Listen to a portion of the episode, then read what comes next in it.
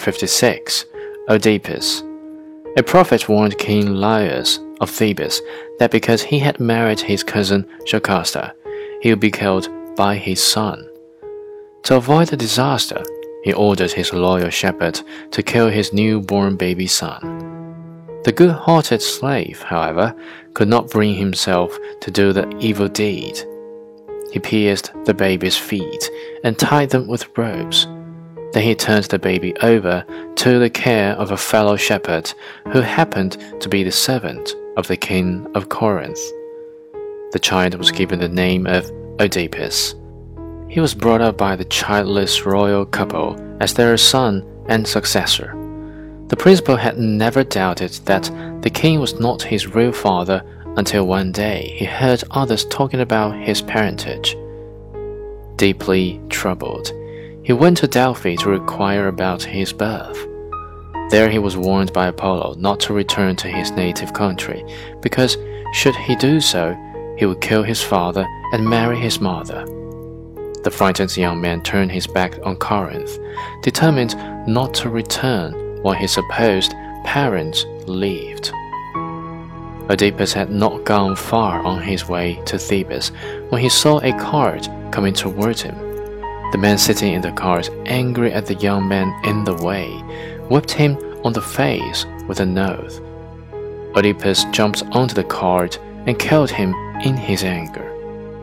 Of the five servants who followed their master on foot, only one escaped narrowly. Little did Oedipus think that the man sitting in the cart was King Laius, his father. Presently, the young man arrived in the kingdom of Thebes. Round about this time, the Thebans were troubled by a woman headed monster called Sphinx, who produced a riddle to them. The crown and the hand of the widowed queen were offered to anyone who could solve the riddle. Oedipus met Sphinx on a cliff to the monster's riddle. What animal walks on four legs in the morning, on two at noon, and on three at night?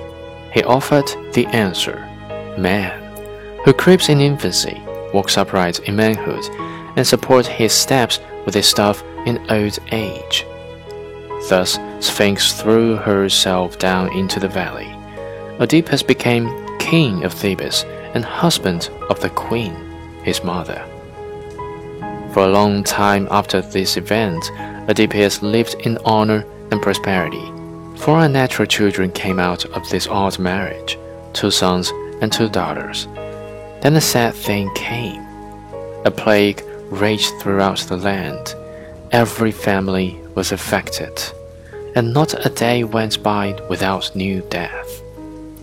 A prophet warned that the trouble would not be removed until the murder of the former king Laius was driven out of the country.